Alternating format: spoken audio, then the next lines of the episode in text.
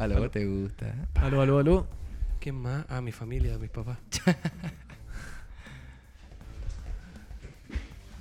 Muy buenos días. No, muy buenas tardes. Muy buenas tardes, te dije. Buenos días. Sí, a la aló. Flo.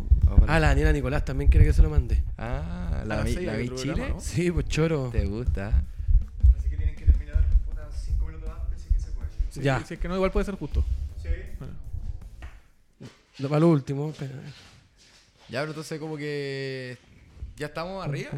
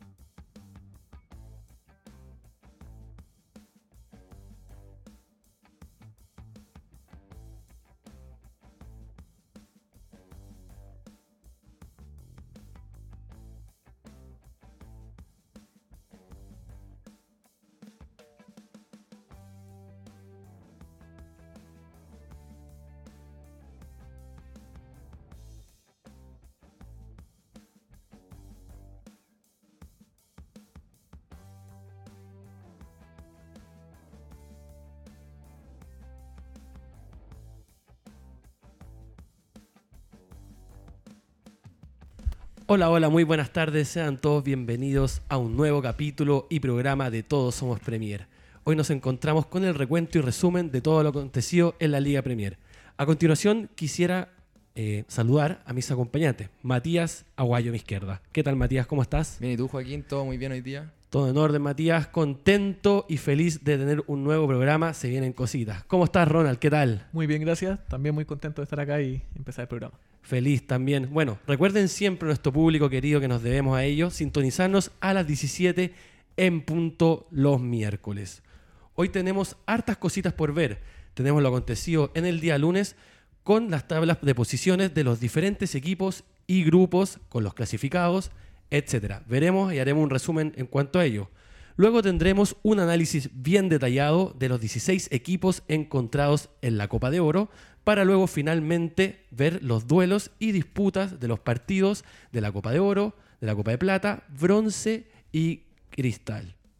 Así que bueno, están buenísimos los partidos, está todo muy interesante y como siempre, recuerden que estamos interactuando con ustedes a través del WhatsApp, mándenos sus videos, imágenes y nosotros vamos a estar respondiendo y comentándole.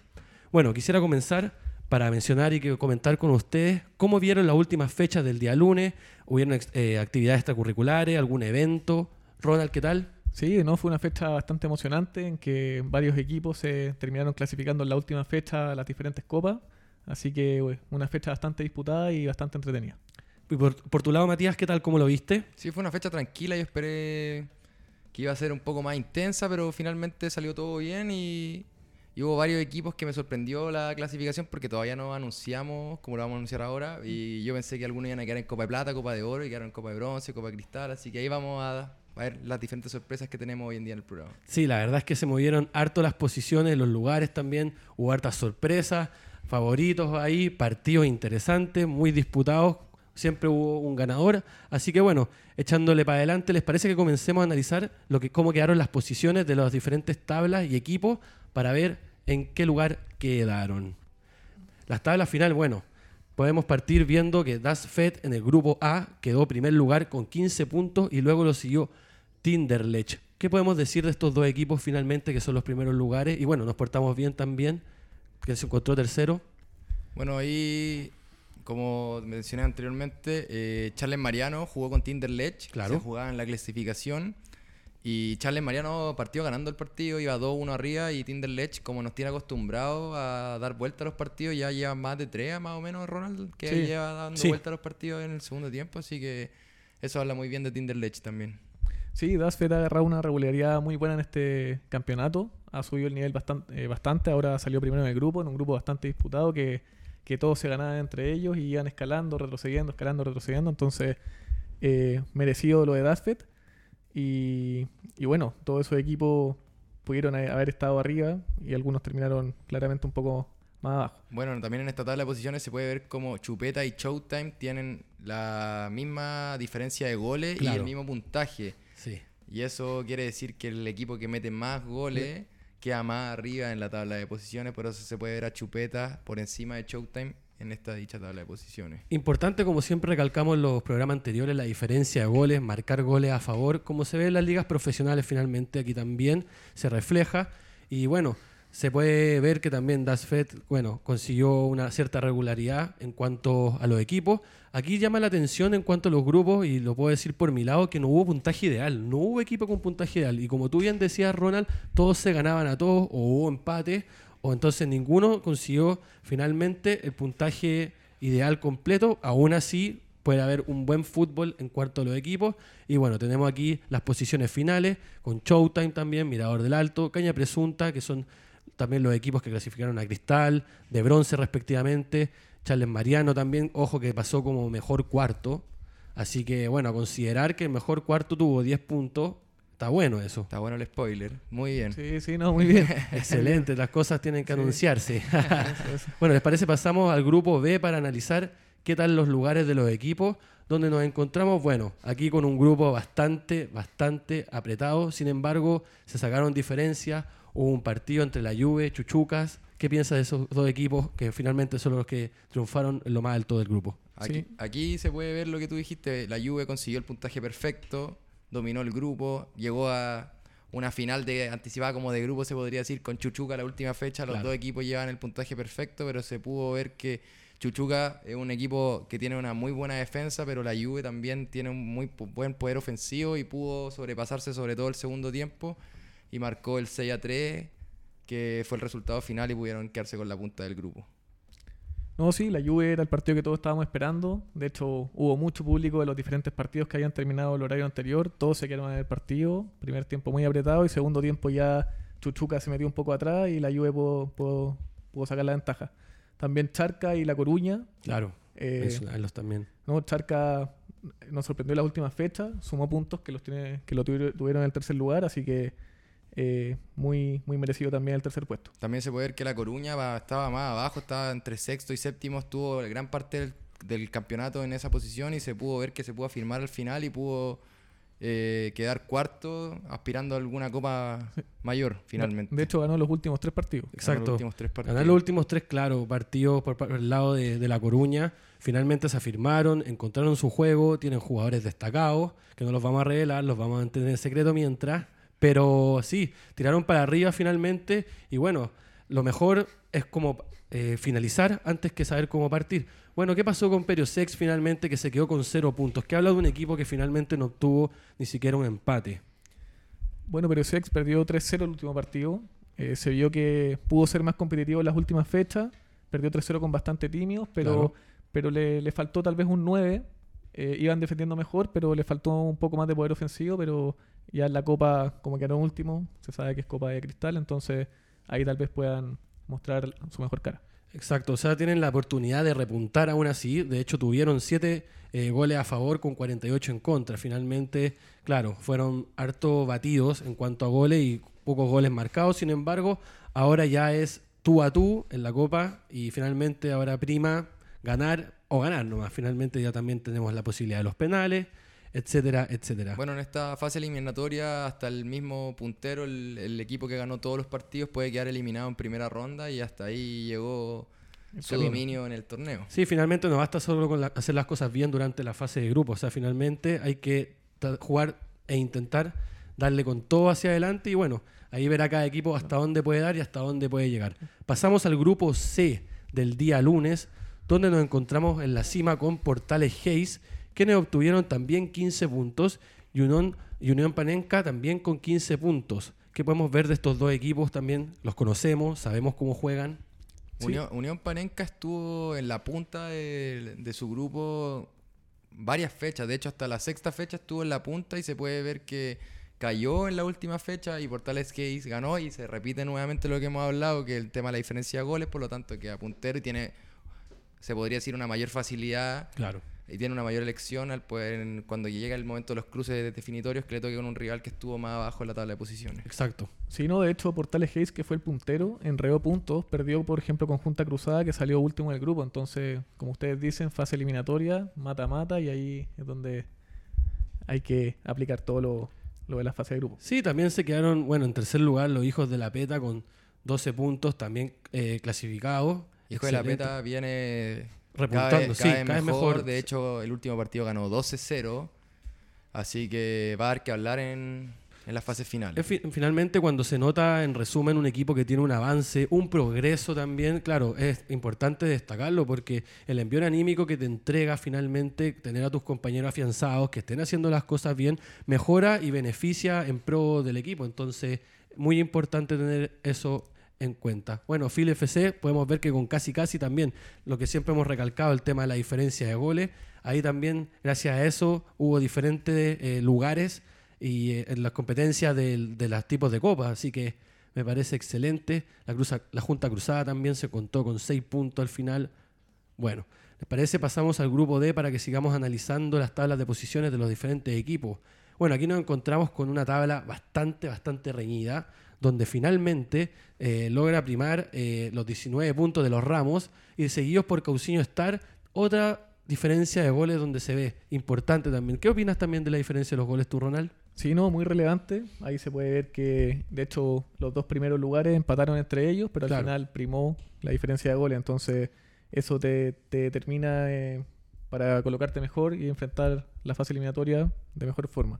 Sí, los Ramos vienen fuertes, son un equipo potente, juegan bien también. Bueno, estuvieron a dos puntos de conseguir el puntaje ideal. O sea, to- solo tuvieron un empate, como tú bien decías, con Cauciño Star. Los demás partidos todos los ganaron, salieron victoriosos. ¿Qué podemos decir? Un equipo también de gomeros que los conocemos, un equipo que lleva trayectoria, historia en, el- en la Liga Premier. Hemos tenido entrevistados del equipo. Matías, ¿qué piensas de los gomeros? Tú que los conoces bien. Gomero se caía a los segundos tiempos. Sí. Yo creo que en esta liga, como hablábamos también en esa misma entrevista que hablábamos con Mario también, Mario. que el tema físico es súper importante. Entonces, el entrenamiento sobre todo, porque el fútbol tiene calidad de sobra. Pero el tema físico deberían quizás prepararse un poco más para esta fase eliminatoria porque tienen nivel para poder salir campeón. Sí, eso es lo bonito del fútbol 7, que te mantiene siempre atento. Al ser una cancha más reducida, con menos espacios también y jugadores, bueno, obviamente se reducen por el tamaño de las canchas, las dimensiones. Claro, te mantiene atento, haciendo transiciones rápidas también de defensa, ataque, ataque a defensa. Entonces, claro, uno tiene que estar ah, con la llamativo al 100% siempre jugando. Y bueno, también tenemos aquí a Atléticos de la Noche, quienes obtuvieron el quinto lugar. Comenzaron muy bien, después se fueron desinflando. ¿Qué les habrá ocurrido en el camino? sorprende de lo que te decía al principio, sobre todo Atlético de la Noche, porque Sí. era es un equipo De que Copa de ya De tiene, Copa de Oro. es de un equipo de Copa de Oro que ya tenía una trayectoria en Liga Premier, juegan bastante bien. Entonces verlo en esa posición a mí me sorprende. De hecho tienen jugadores, pero igual ha pasado que varios han estado lesionados, han tenido varios problemas, pero igual a pesar de todo son un equipo completo que tienen banca que también puede solucionar problemas. Entonces es sorprendente la posición que quedaron. Yo pensé que iban a estar más arriba. Sí, enredó muchos puntos. Claro. Y claro, quinto lugar, ahí es Copa de Bronce, entonces, y, y Copa de Oro el semestre anterior y llegaron a semifinal, entonces se, se ve una baja de rendimiento pese a las lesiones. Sorprendente. Por ejemplo, en base a lo que dice Ronald, por ejemplo, ellos quedaron eliminados con el toque, que lo vamos a analizar un poco más adelante, pero Exacto. el toque es un equipo que golea, que golea, es el uno de los equipos más goleadores del torneo y esa semifinal, si no me equivoco, fue 2-1. Fue 2-1. Fue súper 2-1. apretado, con un, con un, con un, eh, con una buena defensa, le metían pocos goles, entonces por eso es sorprendente cómo puede cambiar un equipo de una temporada a otra en menos de un semestre. Sí, partido apretado. Bueno, Atléticos de la Noche finalmente llegó a Copa eh, de Bronce. Finalmente no tienen que darse por vencidos. También se ganan cositas con la Copa de Bronce. Y ganar es ganar, sea la división que sea o el tipo de Copa en este caso, del formato del campeonato. Pero aún así tienen que echarle para adelante. Y bueno, finalmente nos encontramos con Service United, quienes obtuvieron tres puntos, al igual que la bandita. De 21 puntos disputados, obtener tres. ¿Qué te dice en cuanto a tu equipo el rendimiento? Bueno, en el caso de Service United, de hecho ganó el primer partido, partido con el pie derecho, nos sorprendió. Eh, y después empezó a, a- a bajar el nivel, no, no tuvo la constancia para, para ganar los partidos siguientes. Y la bandita fue al revés, que partió jugando mal y cada vez fue jugando mejor. Y de hecho, el penúltimo partido sumó tres puntos y el último partido lo disputó de gran forma pese a, a perder. Pero siempre re- enredando puntos. De hecho, la bandita en un partido, como lo analizamos la vez pasada, iba ganando 5-0 y se lo dieron vuelta 6-5 por la expulsión de un jugador. Cuando analizamos lo importante que es tener a los siete jugadores en Exacto. cancha. Pese a no sumar, es un equipo que, que te da la pelea y te, te hace un partido difícil. De Claro. hecho, puede dar que hablar en la Copa que. Que en la fase de la eliminatoria. que va a disputar. Bueno, ¿les Sí. parece? Pasamos al último grupo, al grupo E, donde nos encontramos con los Barnerones, con otro equipo que es eh, con puntaje ideal, 21 puntos, y lo sigue después el Toque FC con 18 puntos. ¿Qué pensamos de los Barnerones? Otro equipo que ha dado que hablar. Se han eh, impuesto en, en la liga, han mostrado su poderío y su gran juego que tienen. Es relevante esos 21 puntos. Los Barnerones tienen un estilo de juego dentro y fuera de la cancha que hacen que el equipo contrario se atrape. Porque ellos tienen público, tienen barra, tienen hinchada, viven el fútbol como, como todos deberían vivirlo también. Y de hecho, eh, el toque, el único partido que perdió fue con los Barnerones, que fue un partido que no les salió nada, como nos comentaron en la entrevista anteriormente. ¿Verdad? Así que yo creo que el toque va por su revancha. Y... Pero también lo que me llama la atención de los Barnerones es que no mete tantos goles. No es un equipo tan goleador, pero aún así gana todos los partidos. Sí. Pero la diferencia de goles siempre son partidos apretados 6-3, 6-4, 3-1. Pero como siempre, como algo.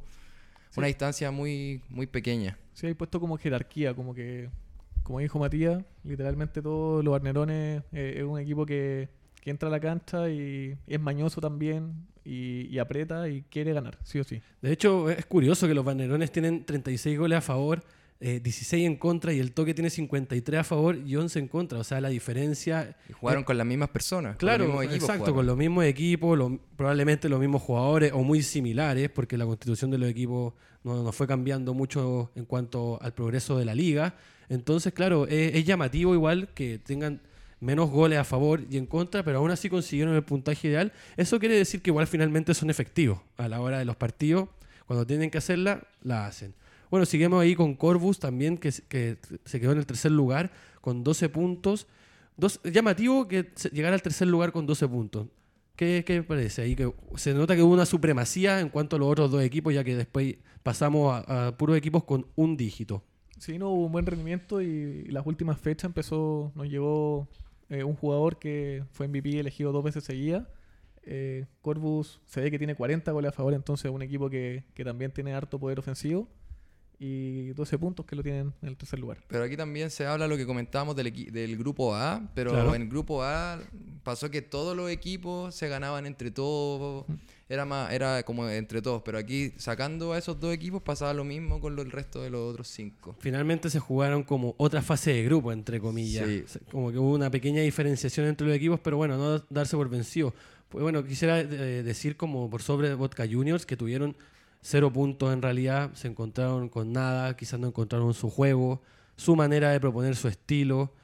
Hicieron goles, sí, pero recibieron muchos también. De hecho, recibieron el triple de goles marcados. Entonces, finalmente, ¿cómo, ¿cómo hace un equipo para replantearse en cuanto a una... Bueno, va a quedar en la Copa de Cristal, obviamente. Tiene una segunda oportunidad, una segunda chance. Pero ¿cómo es el replanteo de un equipo cuando no han salido bien las cosas y finalmente tienes que enfrentarte a una fase eliminatoria donde tienes la disputa de equipos que le ha ido mejor? No, claro, por suerte para Vodka Juniors se van ahora a enfrentar a tal vez rivales más acorde al nivel que se ha mostrado. Igual nos sorprende eh, que ese que Vodka Juniors esté último lugar con cero puntos porque no es un equipo que juegue mal, sino como que le falta saber llevar los partidos y, y, y motivar al equipo para, para llevarse la victoria. Pero, pero eso, al final ya tienen su nueva oportunidad como, como dijiste tú y, y esperamos que, que puedan sumar y que les vaya bien. Excelente. Bueno, cerrando ahora con la tabla de posiciones, vamos a dar paso a algo muy llamativo e importante que es el análisis del rendimiento de los 16 equipos de la Copa de Oro. Veremos sus respectivas estadísticas, sus jugadores llamativos, que pueden ser los MVP, las plantillas, los partidos ganados, bueno, también jugados y perdidos también. Así que parece entretenido que podemos ver. También vamos a entrar en detalle con estos equipos, donde tenemos primero a Das Fett, que bueno, fue un equipo que jugó de los, bueno, siete partidos, ganó cinco, empató cero y perdió dos. No, el primero, Sí, el sí, primer, pero el es la- primer la Juve. clasificado de fue la Juve. Oh, bueno, la Juve, sí, claro. La Juve fue el primer clasificado con puntaje perfecto, como dijimos anteriormente. Tiene 7 partidos jugados, 7 ganados, 0 empatados, 0 perdidos. Y tiene un jugador destacado 8 goles. Bastián Aguilera, 8 goles con 4 MVP. Y también tiene al goleador del torneo, si no me equivoco. ¿no? Alexis Fuentes, si no me equivoco, Sí. veinte- eh, tiene Goleador. 21 goles y está compartiendo el puesto con Mauricio Segura de Gomeros. Perfecto. Pero Sí. este equipo, lo ya lo analizamos anteriormente, son unos cracks, vienen de jugar Liga Superior, Sí. campeones de Copa Cracks. Campeones de Copa Cracks, ¿no? Y candidatos de todas maneras por lo mostrado hasta el momento. Todo puede pasar de todas maneras. Sí, bueno, finalmente, bueno, hemos hablado de todo en cuanto a la Juve, tienen el 100% de rendimiento, los goles que tienen poco en contra, lo vimos el último partido, hemos, bueno, la gente igual como tú comentabas al principio, eh, de cuánto eh, llaman público, llaman la atención desde afuera, o sea, la gente se acerca a ver los partidos de la Juve, son un equipo difícil a vencer, serio candidato también, hay que tenerlo en cuenta y en mente, pero bueno, a seguir adelante que esto todavía no está ganado, todavía no está terminado y bueno, los equipos también que han estado un poquito más bajitos en rendimiento también tienen cierta, eh, me imagino como ideal de poder ganarle a un equipo que es candidato, o sea, sacarle el favorito a un equipo que ya viene bien encaminado, también es un desafío importante para tener en cuenta. Pero al ser el favorito también tienes la presión de que tienes que ganar sí o sí. Entonces Sí. no te puedes dejar llevar ni no, no te pueden hacer gol. Igual tienen el arquero la Juve extraordinario. Sí, Muy buen arquero. Iván Mateluna, un crack. sí, no. Tapa todo de seguridad, garantía atrás y un equipo campeón tiene que tener un, un arquero que te dé esa garantía. Claro, parten de atrás hacia adelante. Son todos buenos, todos lo hacen bien, ¿no? Un equipo a considerar la Juve excelente. Muy bien, muy buen trabajo en realidad y clasificado merecidamente. Pasamos al segundo a los Barnerones, quienes, bueno, se jugaron el grupo E, también se posicionaron en el primer lugar, 100% de rendimiento. Y bueno, tenemos un jugador destacado eh, a decir, MVP, Román Espinosa, quien hizo 11 goles. ¿Qué podemos decir de Román Espinosa? Sus habilidades, un jugador eh, en cuanto al fútbol de manera atractiva, tiene un juego llamativo, llama la atención. Sí, no, como comentamos anteriormente, los Barnerones no es un equipo tan goleador. Pese a eso, 11 goles, Román Espinosa también da una garantía de, de- de- de anotar en los partidos. Sí, o sea, finalmente, bueno, fueron siete partidos, es como 1,5 casi goles por partido, te marca todos los partidos. O sea, un, un jugador que está al frente, es dueño del área, tiene sus habilidades también. Y, y, bueno, tiene buen complemento en cuanto a los, a los compañeros. O sea, los compañeros también alimentan al delantero, al centro del área, le dan buenos pases, asistencia, lo acompañan. Entonces, claro, los Barnerones también es un equipo a considerar. Matías, ¿qué puedes sumar a- en cuanto a los Barnerones? Sí, los Barnerones es candidato también al título. De hecho, está con una. Con, lo- como te dije anteriormente, tiene una energía y tiene una vibra distinta Sí. que hace sentir los partidos de forma diferente en Liga Premier. Hace jugar más mal a, a los rivales. de- de lo Claro. que- Que claro, finalmente imponen el juego que ellos tienen. Eso también habla como del, del respeto, ¿no? Tienen una actitud en cuanto al fútbol importante que quisieran, bueno, tener todos los equipos. Y claro, cuando uno impone su juego, tiene la manera de tratar el balón, lo lleva y finalmente se imponen los mismos resultados. Pasamos al tercer equipo analizado, quienes son los Ramos. Ellos estuvieron en el grupo D y bueno, tuvieron casi 91% de rendimiento, con 7 partidos disputados, 6 ganados y uno empatado, o sea, ni siquiera han perdido.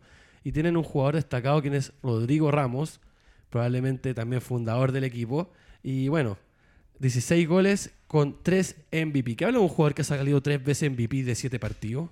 Un jugador que ha salido tres veces en MVP de siete partidos significa que es pilar clave del equipo. Pero eso no quiere decir que sea, que sea clave en todos los equipos, porque una figura tiene que tener química dentro del equipo. Entonces, en, en este caso, como el equipo se llama Los Ramos, son varios Claro. ramos dentro del equipo, se nota que tienen confianza entre ellos mismos, juegan bastante bien, le ganaron a Gomeros, que es un muy buen equipo también. Así que Los Ramos también es de mis candidatos a ganar el torneo. Totalmente. Sí, 16 goles a favor, o sea, ahí ya tiene más de 2 goles en promedio por partido. Tremendo, los Ramos hicieron un buen juego. No estuvo fácil, pero aún así, bueno, tuvieron a Cousinho Star también dentro de su grupo, los Atléticos de la Noche que lo analizábamos. Les tocó un grupo difícil. Estuvo un grupo complicado, pero finalmente supieron sacarlo adelante con el máximo rendimiento y casi el ideal. O sea, habla de un equipo que está bien encaminado. Sabemos de la Copa que está clasificado ya, asumimos. Pero bueno, queda por seguir adelante y a seguir poniéndole y a seguir metiéndole.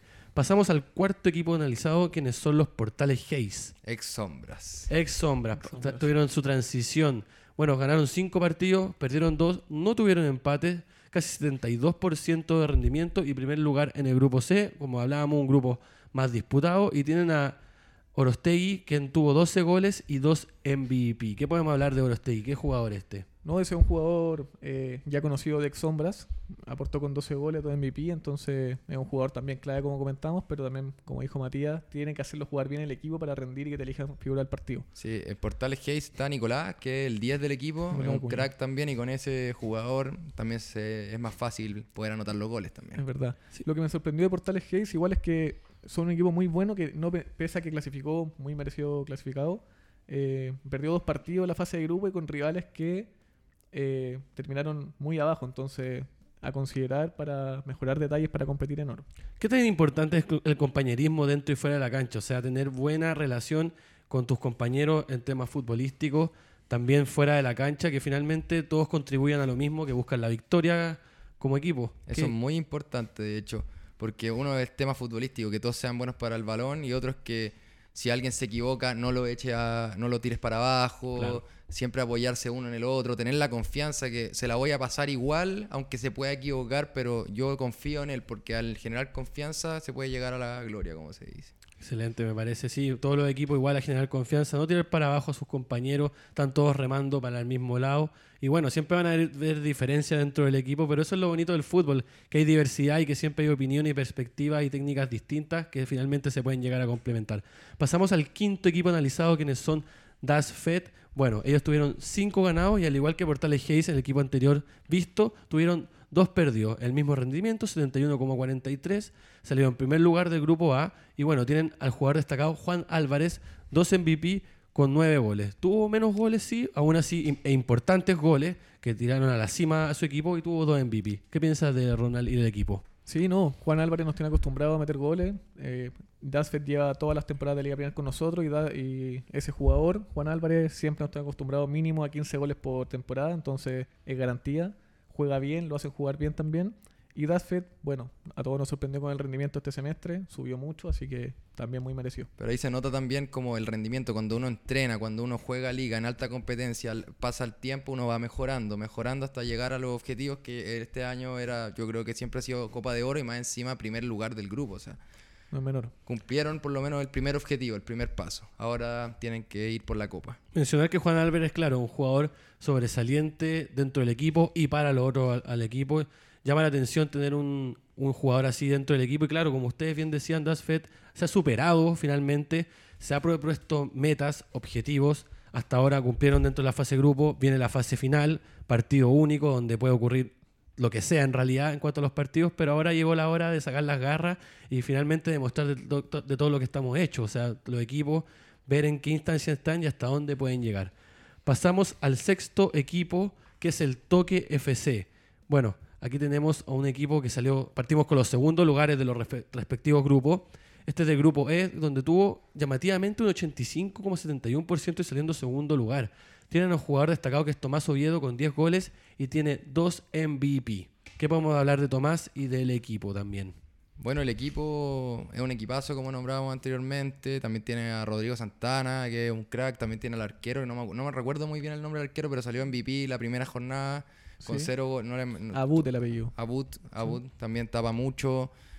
Eh, el capitán Tomado Viejo salió dos veces MVP. Sí. Y se nota que hay mucha unión en el equipo. Finalista de la Copa de Oro del semestre anterior y ahora van por la Copa también. Sí, nos comentaron que van por su revancha y es un equipo eh, bien unido que toca bien, que eso no se ve siempre y es un equipo que ya se conoce, que viene hartas temporadas, entonces ya se empieza a notar eh, que pueden competir a un gran nivel. Sí, finalmente el Toque FC se ha acostumbrado de buena manera a clasificar a la Copa de Oro y siempre están en la cima. O sea, finalmente ellos ya conocen este tipo de copas, saben el nivel que hay dentro de la cancha en cuanto a competitividad, saben enfrentarlo, llegaron a la final la temporada pasada. Final, ahora el desafío que tienen, claro, es salir campeones y se van a tomar la revancha sin duda como lo hicieron, pero tienen que pasar por hartos equipos que andan en muy, pero muy buen nivel y finalmente echarle hacia adelante y ver qué resulta. Pasamos al séptimo equipo, quienes son Chuchucas FC. Bueno, segundo lugar también con un alto rendimiento. Siete partidos jugados, seis ganados, cero empatados y uno perdido. El último, jugador destacado, Joaquín Saavedra, 17 goles, un MVP. Un jugador que ha marcado hartos goles dentro de la liga. tiene dos goles por partido, casi tres en verdad, en realidad. Entonces, ¿qué podemos opinar de ellos y del equipo? Equipo fuerte. Bueno, el equipo muy bien estructurado, en todas las posiciones bien cubiertas, el arquero, un crack, Maximiliano Bravo, por el otro lado Mario Justinano, que fue nuestro invitado anteriormente, central de categoría, Vicente Jaure, uno de los mejores defensas del, torneo actual, también día ideal del torneo pasado, Pipo, el que se aparecía ahí en la foto, un crack que habilita a Joaquín Saavedra, eh, José Tomás García, que nos tiene acostumbrado hasta con chilena, es un muy buen equipo. Pero Sí. se toparon con la Juve, que fue el partido que lamentablemente perdieron. Literalmente un equipo bien completo que si falta alguien, que la idea es que no falte, no, no pasa nada porque están bien cubiertos todos sus puestos. Entonces, eso es importante también en un equipo porque de repente tienes una figura y te falta esa figura y el equipo baja el nivel. En- acá no es así. tienen cubierto todos los puestos y tienen un crack por puesto en todas las posiciones. Es relevante tener un equipo bien constituido a modo general en realidad, porque claro, se cubren todas las posiciones como ustedes bien dicen, y todos juegan bien, ya sea individualmente y lo más importante colectivamente. Este es un deporte en conjunto donde todos tienen que seguir hacia adelante, echarle y apoyarse. Se ha visto Chuchuca un rendimiento alto, han estado en todas las temporadas acompañando a la Liga Premier, han salido campeones de plata, han perdido la Copa de Oro la final, primera temporada, y ahora sin duda están acostumbrados también a estar en la cima, en lo más alto. Así que también tienen que seguir adelante con todo el ánimo y bueno, a, a no desmotivarse por el último partido perdido, pero ahora les va a tocar ciertos equipos también importantes, pero se puede sacar la tarea adelante. Pasamos al octavo equipo, quienes son Cauciño Star, también eh, segundo lugar y también llamativo, casi 91% saliendo segundo lugar, donde tienen par- siete partidos jugados, eh, seis ganados, uno empatado y cero perdidos. O sea, están invictos finalmente en cuanto a caídas y tienen un jugador destacado que es Fabián Moreno, quien, quien tiene eh, también 18 goles y un MVP, 18 goles, tremendo. Sí, no, tremendo. Al final, 3 MVP, tú lo dijiste, 18 goles. Fabián ha ido harto a la rueda de prensa, nos ha dicho que el equipo está motivado. Es un equipo bien intenso y bien también mañoso, que no se, no se deja ganar y quiere imponer su juego en la cancha. Y, bueno, eh, ha estado bien hasta el momento. Ahora se vienen partidos difíciles y esperamos que les vaya bien. Sí, mencionar que Cauciño Star también tiene, tuvo muchos goles a favor, como analizábamos las tablas de posiciones, poco en contra. Ha sido un equipo que, se, que ha estado firme dentro de la cancha, se conocen, estuvieron en el grupo D, un grupo reñido aún así también, sin embargo, pudieron prevalecer con el equipo anterior que nombramos y saliendo en segundo lugar, clasificado a la copa respectiva que les corresponde. Y siguiendo hacia adelante, tienen los jugadores destacados también, el mediocampo muy bien, la defensa, así que habla bien de un equipo que está afirmado. Pasamos ahora al noveno equipo, quien es Unión Panenca. La familia Guayo. La familia Aguayo, los conocidos Aguayo. Siete partidos jugados, cinco ganados, dos perdidos. Casi 72% y segundo lugar en el grupo C. Tienen a William Perdomo, que no es Aguayo, El único. el único, y ha salido tres veces MVP con nueve goles. Llamativo también. Otro jugador que ha salido con tres veces MVP. Tres de siete partidos, también muy interesante de analizar. Sí, pero también, como se puede ver en la foto, el arquero, Don Aguayo, un crack. De verdad, juego con los pies, una muralla. Sí, Así no. que da seguridad bajo los tres postes. seguridad y en un grupo muy disputado, como lo habíamos comentado. Eh, aparte, 3 MVP, 9 goles, que es hartos goles, pero hemos visto jugadores con 18 goles y 3 MVP. Eso es un jugador que juega para el equipo y mete goles. Exacto, o sea, tener tres MVP no es menor de siete partidos, casi la mitad de los partidos siendo MVP, claro, como no, Y si no me equivoco, creo que no jugó algunos partidos. Puede ser, puede Así ser. que también da más que hablar todavía. Importantísimo, o sea, cada vez que juega sale MVP. Esa es la conclusión que sacamos en cuanto a William. Y bueno, importante también tener un portero que llame la atención, que te dé seguridad, tocar con él con los pies. Muy importante ese tema para los arqueros que siempre se les destaca como que se lo hacen con las manos, pero aún así en la Liga Premier siempre hemos contado porteros que saben jugar con los pies en una cancha, te pueden dar un pase gol, hasta marcar goles de arco a arco, como se ha visto en ciertos partidos. Pasamos al siguiente equipo y décimo, Tinderlech quienes también cinco partidos ganados, dos perdidos. Se repite la tónica siempre de ahí, cinco ganados, dos perdidos y bueno, salieron segundo lugar del grupo A. Felipe Ruiz con 11 goles, dos MVP, jugador destacado a seguir. Bueno, Tinderleche es un, un equipo, como comentamos, que pelea los partidos hasta el último minuto, da vuelta a los partidos, dio vuelta a varios, dos o tres. Eh, bueno, cinco ganados y también han salido diferentes personas MVP y eso habla bien del equipo, que hay hartos jugadores destacados, hay un 9 que, que, que grandote, que, que aguanta arriba, gira y, y te convierte. Hay variación del equipo en cuanto a los MVP, Sí, importante. Por, ejemplo, lo que hablábamos en conversaciones pasadas de otros programas, lo importante es que es tener un DT. Ese es un equipo que tiene un DT. Entonces puede ver todo lo que está pasando desde afuera y puede hacer los cambios. También, como mencionó Ronald, tienen un 9 con unas características, tienen a otro, Tomás Madriaza, que también está jugando arriba, que tiene características diferentes. Es más rápido, es más ágil con el balón y el otro aguanta más la pelota y tiene mejor disparo. Así que Totalmente. dependiendo la defensa del equipo contrario, el DT hace los cambios y puede ver a, a ocupar a ambos a su favor. Así que muy bien Tinder Leche. No, importante también dentro del equipo que cuando a uno le realizan un cambio, sea por el motivo que sea dentro de la cancha, salir con las mejores ganas y darle el paso a tu compañero para que lo haga de lo mejor. O sea, el DT puede visualizar eso, es imparcial también. Y esa es la diferencia cuando los jugadores también hacen los cambios, que quizás tienen ganas de jugar, etcétera, y sacan a, cualquier jugador. Aún así, el DT, como no juega, obviamente, dentro de la cancha, eh, está dirigiendo desde el exterior y puede analizar finalmente el partido y, lo que, y también analizar a los equipos rivales. O sea, está viendo qué falencia hay, qué beneficios, qué está ocurriendo bien. Así que importante eh, tener un DT afuera y bueno, ojalá lo imiten los demás equipos, ya que muy fundamental. Pasamos al onceavo equipo, quienes son los Gomeros FC, quienes los conocemos también. Y aquí ellos salieron tercer lugar. Pasamos a los terceros lugares. Siete partidos jugados, cuatro ganados, dos perdidos y uno empatado. 61,9 de rendimiento, tercer lugar en el grupo D, como bien dije. Y el jugador destacado Mauricio Segura, que hizo 21 goles y 3 MVP. Ha sido gole- goleador también, 21 goles. Sí. El Va, goleador del campeonato. va el goleador del campeonato, Exacto. sí. Peleando con Alexis Fuentes. ¿no? peleando, Y- peleando con Alexis Fuentes, o sea, en la cima de, de los goleadores, que habla de un equipo que tiene a un goleador dentro de la cancha y está peleando la tabla de goleadores por el premio también que hay. Entonces, qué importante eso y relevante dentro de un equipo, ¿cómo lo pueden ver? Bueno, yo lo veo bien porque hay ambición de meter goles, entonces eso motiva a la persona a, a seguir encajando goles que al final es beneficio, beneficio del equipo. También hay varios, esto es como, Gomero lo veo como un chuchucas en cuanto a lo que hablamos de que tienen eh, cada jugador por puesto eh, que cumple. Claro, Ten- tenemos a Juan Venegas, Juan Pablo Venegas, que es lateral derecho, Arturo, Arturo Pavés, lateral izquierdo, al- arriba Mauricio Segura, al medio Tomás Serrano, entonces hay garantías. hay garantías dentro del equipo y bueno, Gomero salió tercer lugar y también está clasificado a su copa respectiva y seguir hacia adelante. Pasamos al duodécimo equipo que son los Charca FC.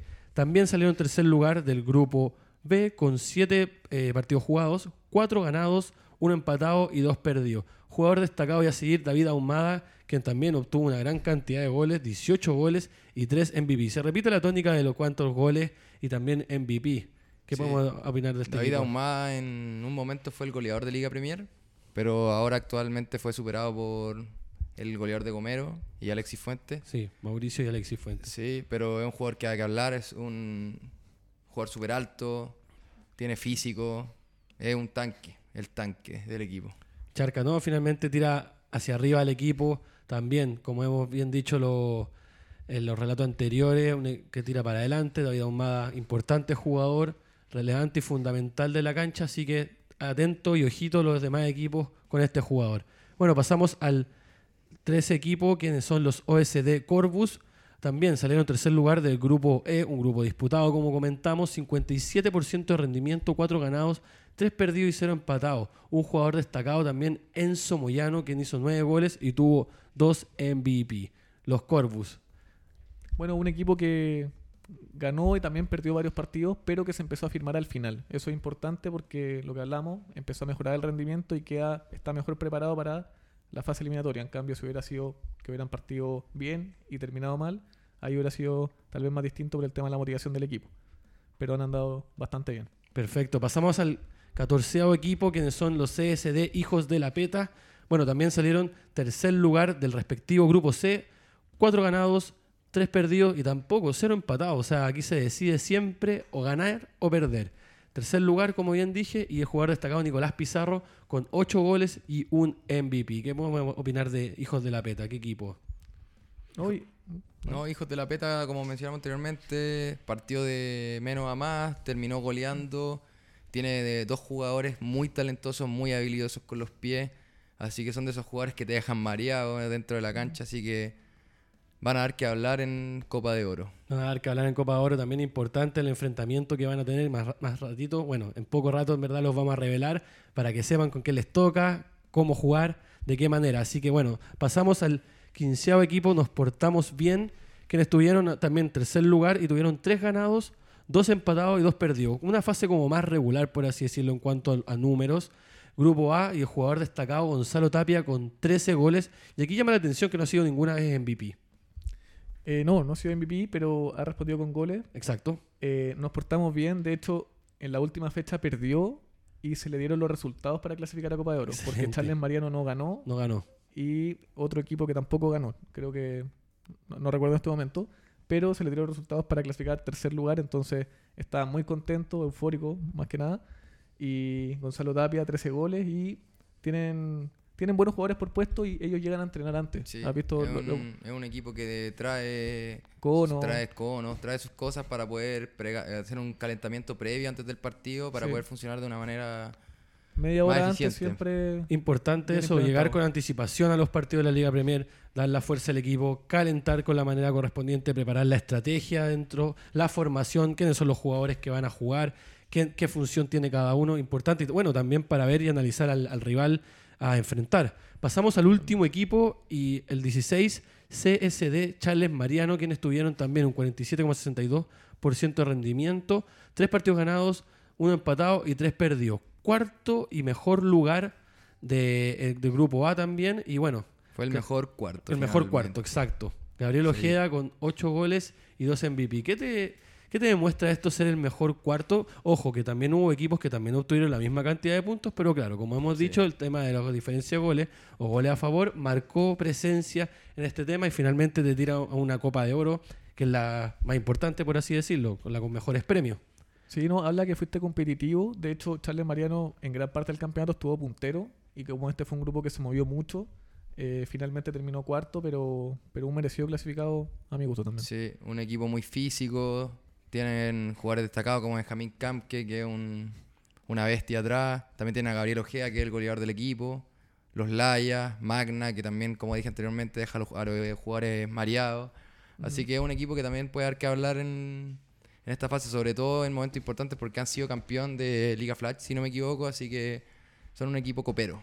Perfecto, bueno, terminando ahí con el análisis de los 16 equipos, daremos paso a una pausa comercial. Estén atentos que se vienen los cruces, daremos paso a los equipos que se van a enfrentar durante los octavos eh, de final y cuartos de final de las diferentes copas, así que para que estén atentos y sigan en sintonía con nosotros en Todos Somos Premier. Volvemos en un minuto.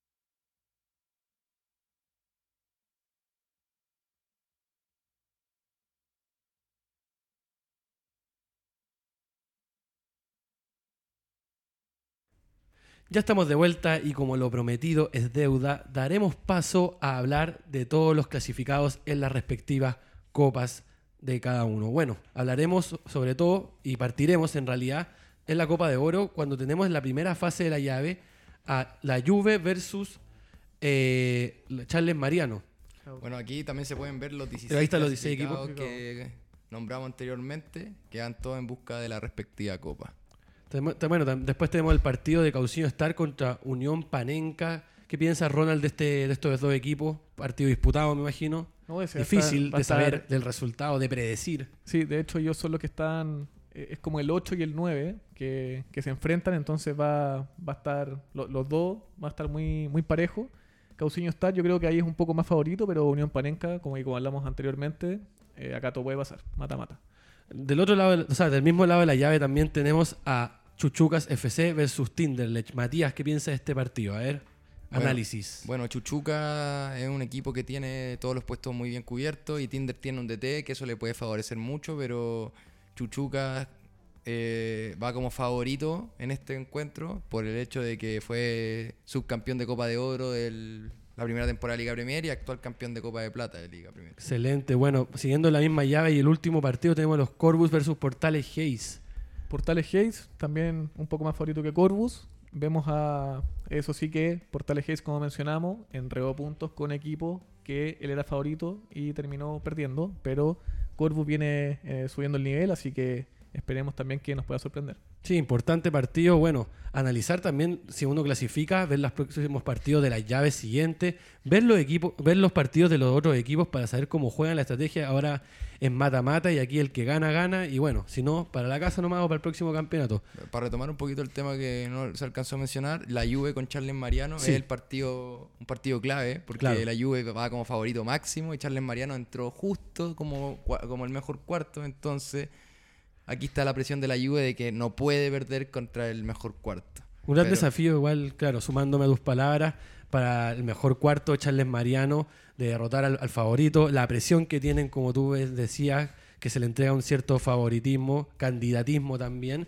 Entonces, claro, va a ser un partido entretenido donde vamos a tener que estar puestos con toda la atención. Bueno, pasamos la- a la otra llave también de, de la Copa de Oro, donde están los Barnerones versus Nos Portamos Bien. Sí, no, ese va a ser un partido bastante peleado. Barneroni llega como favorito, pero yo creo que nos portamos bien, puede sorprender. Gonzalo Tapia tiene buenos jugadores y llegarán a entrenar, así que no creo que se intimiden fácilmente eh, con eh, el rival. Perfecto. Hoy también nos toca, bueno, también el otro partido de Fed versus Charca FC. Partido entretenido, se nos viene. Dasfet al ser puntero del grupo podría llegar como más favorito, pero aquí vuelvo nuevamente a los temas que hemos hablado en nuestros programas, el tema físico. Eh, Charca es un equipo físico, tiene un 9, David Aumá que es un goleador, entonces saca bastante cuerpo en comparación a los jugadores actuales de Dasfet, así que ojo ahí los defensas y ojo ahí el arquero porque es un killer. Pasamos a la siguiente llave también, el Toque FC versus Gomeros, partido entretenido, llamativo también, que hay que estar ahí atento a todo. El partido de la jornada, diría El yo. partido de la jornada este debería ser un partido a mi gusto de semifinal. Se encontraron ahora en octavos de final. Es un partido anticipado, pero no me atrevo a candidatear a ninguno. Es un partido que se va a ver ahí en la cancha. Sí, segundo lugar versus tercer lugar, también de un grupo muy disputado. Hemos visto buen juego en ambos equipos. Vamos a ver quién finalmente se va a imponer dentro de la cancha y quién clasifique ya a cuartos de final. Último partido de la Copa de Oro. Tenemos a eh, Hijos de la Peta contra Los Ramos. los Ramos, claro. Los Ramos que los conocemos, mencionamos a ellos. Hijos de la Peta también un equipo Un partido para cualquiera. partido para cualquiera. No sabemos el resultado, difícil de predecir, de de anticiparse. Va a ser finalmente un partido. Y bueno, a medida de, de la liga y que vayan pasando las semanas, vamos a ver quiénes van clasificando y quiénes están para ganar el campeonato de la Copa de Oro. Que se vienen premios muy buenos, así que a motivarse y a ponerle con todo. Pasamos a la Copa de Plata Vamos. a la siguiente copa, bueno, donde tenemos finalmente en la primera llave a Codeco FC versus Como FC. Ronald, ¿qué puedes opinar de este equipo? Bueno, de estos son, dos, eh, la llave. Como AFC, un equipo antiguo, Codeco, un equipo nuevo, anda bien. Como AFC ha perdido los últimos partidos, tiene que reivindicarse. Así que Codeco llegará con un poco más de favoritismo. Bueno, mencionar aquí que, claro, la Copa de Plata, aparte desde los cuartos de final, son ocho equipos. Eh, se supone que hay más porcentaje de probabilidad de salir campeón, así que tenerlo en cuenta para que se motiven también y no porque sea la Copa de Plata eh, a tirarse para abajo, nada. Está clasificada una copa, se juega y se gana lo que se tiene que ganar. Y buenos Pas- premios también. Buenos premios también sumar. Está Real versus Bavaria. Matías. Va a haber un equipo que partió perdiendo, se comió una goleada, tuvo diferentes tipos de conflictos dentro y fuera de la cancha, pero después se pudo afirmar y pudo clasificar a la Copa de Plata. Es un equipo que ha dado que hablar y yo lo doy como candidato a, a pasar de ronda. Excelente, nos inclinamos entonces por este equipo y bueno, tenemos ya la otra llave al frente, la otra cuadra, como se dice, se encuentran los venenos versus bastante tímidos, equipos que nos conocemos dentro de la liga, sabemos de ellos. Sí, los venenos, el capitán actual es un exjugador de Roba Vinos y bueno, han jugado bien, bastante tímidos también, viene de ganar, entonces va a ser un partido para cualquiera en esta fase. Bastante tímido, el único equipo de Liga Premier sin escudo. Sin escudo. Bastante tímidos. Bastante tímido, tal claro, cual. exacto. Bueno, está bien, háganse un escudo, cabro, para el próximo, para colocarlo ahí, porque siguen avanzando de ronda. Está bien. Bueno, finalmente y último partido de esta interesante y maravillosa Copa de Plata tenemos a Chupetas FC versus Academia de La Coruña. Academia La Coruña, partido de menos a más. Es favorito también a pasar. Chupetas perdió con Showtime. Ahí fue el equipo que pasó por la diferencia eh, de goles finalmente, más goles a favor. Pero entró también justito a Copa de Plata, así que tiene que sorprendernos si es que quiere llevarse la copa. Sí, tenemos un partido bastante interesante. Conocemos a Academia de La Coruña, como tú bien dices, tuvo un rendimiento progresivo. Mejoraron, tiene un jugador destacado, Juan Pablo Farías también ahí. Tienen muchos jugadores a, a verlos que son llamativos. Y bueno, también Chupeta FC no se queda atrás, trastabilló con Showtime. Sin embargo, aún así clasificó y se encuentra finalmente en la Copa de Plata. Así que va a ser Sí. un partido. Dato a destacar que Academia La Coruña en fases finales clasificó a penales, o sea, son especialistas también en penales, tres Eliminando a Showtime también, eliminando de hecho. Showtime y anotando los tres penales. Excelente. Así que, para que tengan A tenerlo en cuenta en todo caso, a practicar penales también. Desde ahora ya. Es una instancia decisiva, ya que finalmente si no se resuelve dentro de la cancha en cuanto a los 50 minutos disputados, te tiran penales y bueno, ahí a tener buenos pateadores. Pasamos entonces a la siguiente Copa de Bronce, que está entretenidísima también, donde tenemos al llamativo Atlético de la Noche versus Casi Casi. Bueno, estos son Atlético de la Noche versus Casi Casi. Atlético de la Noche, equipo conocido. Ahí Diego Pérez, un crack. eh, clasificó como el mejor, entonces favorito, casi casi ganó el último partido. Así que eh, esperamos también que pueda mostrar un poco Atlético más. de en la Noche casi queda en Copa de Plata. Fue el mejor clasificado a Copa de Bronce. A considerar. También se tira como candidato, favorito también. Y bueno, han estado ahí, siempre presentes también en la Liga Premier. La última nos han acompañado las últimas dos temporadas y están ahí. Pasamos a la siguiente llave donde se encuentra Phil FC versus Arequipiña. Partido complicado. Ambos, ambos son equipos fuertes. Ambos meten con todo, así que está para cualquiera. Está para cualquiera, se van a sacar par- juego. Ese partido no, no te- o sea, todos los partidos son para cualquiera, pero este sobre todo es, va a ser un partido sabemos. muy difícil. Claro. ambos. Pronóstico reservado, como se dice. O sea, no, sabemos qué va a ocurrir. Se va a ver en cancha qué ocurre finalmente y quiénes ganan. Bueno, Las apuestas están igualadas. La- igualadas. igualada. Tenemos aquí en la otra llave a Showtime FC versus Mirador del Alto. La revancha. Este Ellos partido- se toparon en. Se han, han jugado ya, se Ya, conocen, son y equipos que ya se han Showtime enfrentado. Le ganó con 9-2, si no me 7-1. equivoco. 7-1. 7-6-1. sí. Pero fue por una diferencia muy alta. Diciendo que Amplia. Mirador del Alto es un equipo que igual juega bastante bien. Le ganó a Charles Mariano, que actualmente está en Copa de Oro. Sí, no, pero ahora viene a empatar con Caña Presunta, que es un buen rival, pese a salir último. Así que eh, esperamos que sea un partido muy competitivo. Está para cualquiera. Bueno, pasamos a la última llave, Real Estación versus Real Nogal. ¿Qué podemos decir de estos dos equipos reales? Estaba para cualquiera también. Está para cualquiera, pronóstico reservado.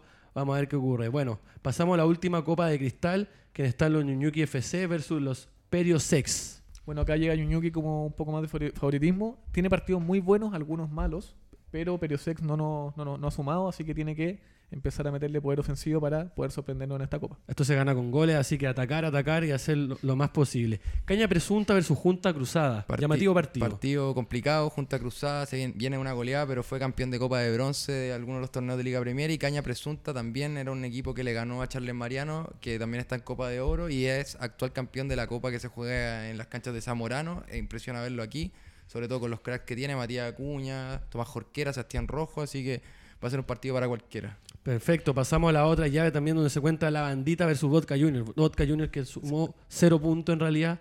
¿Cómo se tiene que poner hacia ahora hacia adelante? No tiene que ponerse las pilas sí o sí a meter los goles. La bandita que subió el rendimiento, Iván Paine, Nicolás Mart, eh, entre otros. Así que la El bandita, fichaje, Felipe Lobo, Felipe Lobos también. poco se habla de él. Así que la bandita llega como candidato. Excelente. Bueno, último partido de la Copa Cristal que también está muy interesante. Service United versus Nankatsu. Este partido puede estar para cualquiera. Service United eh, es un equipo que juega bastante bien. De hecho, el, el último refuerzo que trajeron es un crack, pero Nankatsu viene con, mejores puntos y, y mejor, eh, mejor fase de grupo, así que llega más como favorito en este caso. Sí, Nankatsu se afirmó y ahí estuvo peleando finalmente. Bueno, llegaron a la Copa de Cristal, así que a echarle para adelante. Bueno, terminando con esto y todo lo mostrado y exhibido en pantalla y a través de nuestro programa, quería darle las gracias por acompañarnos y sintonizar nuestro programa. Recuerden siempre a las 17 en punto. Matías, te quiero dar las gracias por estar Muchas presente. gracias a ti también, Joaquín. Ronald, también lo mismo, sumado. Muchas gracias. Y bueno, quiero darle especial mención a dos personas, a Edgardo Díaz, quien siempre hace presente que podemos llevar a cabo nuestro programa, y al arquero, ex arquero de Chuchucas, Jorge Órdenes, que también se ha comunicado con nosotros, ha estado presente. Así que bueno, recuerden siempre que el- el- a las 7, los miércoles y el 16 de noviembre vamos a estar de vuelta con el nuevo programa. Y bueno, desearle un feliz Halloween y que disfruten con responsabilidad. Muchas gracias, Joaquín. Muchas gracias, Gracias. nos vemos en el próximo programa.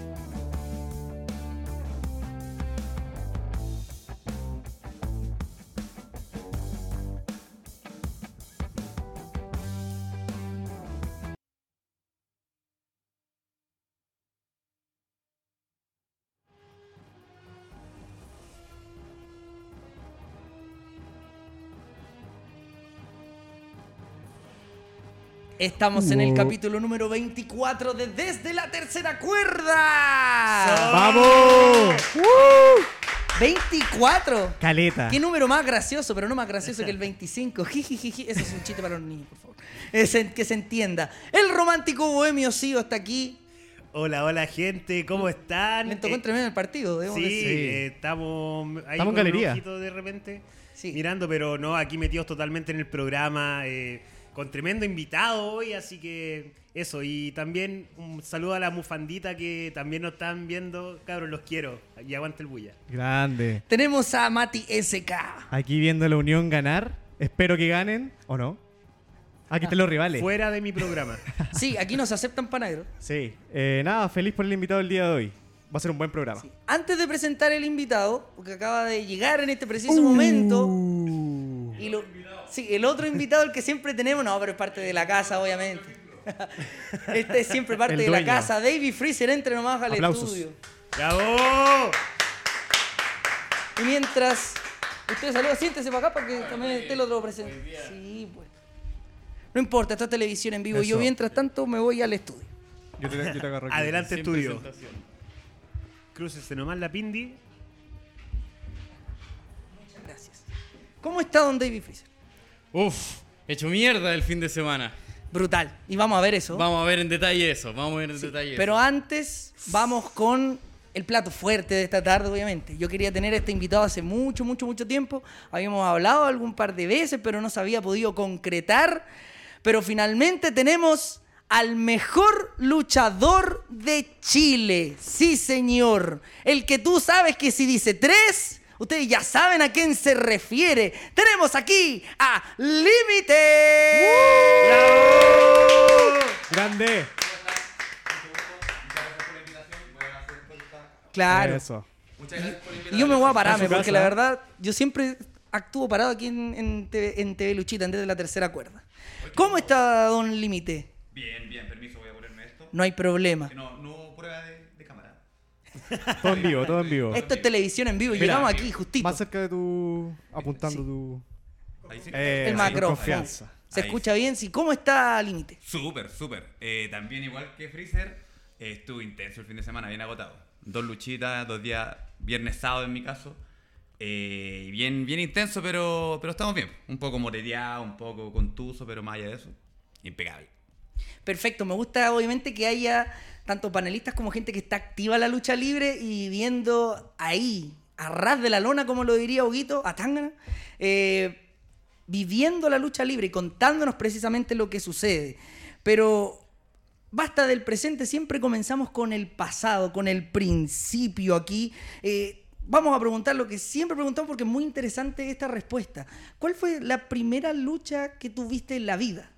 En la vida, mm, pero en vivo y en directo o por la tele. Puede ser las dos respuestas también. Prim- Primer acercamiento a la lucha Sí. libre. O sea, el primer, primer acercamiento fue como el King of the Ring 97, 1997. Uy, yo estaba haciendo. Era, de- decirlo. era como la primera vez que vi a Stone Cold también en mi vida, que eh, me voló la cabeza el tipo. Brutal. Y claro, brutal. Me encanta, me encanta. Eh, y claro, y ahí quedé loco. Pero igual ahí la verdad es que estaba metido ya más como en, en jugar play, entonces como que no le di una importancia real en ese minuto, como hasta el 99, que vi una promo, que lo primero que vi en verdad en un ring fue una promo entre Mankind y Triple H. Ah, Y claro, entonces primero veo a Triple H que era así una máquina. eh, y claro, y de repente entra un tipo como con máscara, con traje de oficinista, yo no cachaba que era, que era Mankind, pues no entendía nada. Entonces, eh, para mi gusto tenía como una pinta de oficinista como con harapos y con máscara, pues yo no entendía que era Mankind. Y después Mankind le, le dice algo, eh, va corriendo al ring y Triple H se baja, pues yo no podía entender que esta máquina que era Triple H se bajara ante Mankind, que era un guatón nomás, según yo.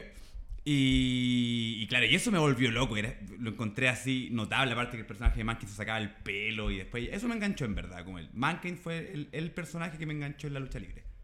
Un gran personaje, el de los tres personajes también, debemos decirlo, Claro. Cactus Jack, Dude Love. Vamos a los inicios, obviamente, tú me decías, la primera lucha en vivo que viste fue chileno, fue... No, eh, fue internacional? chilena. Fue Fui- chilena. Fue el príncipe de Pensácola. Yo voy a contar muchas cosas de.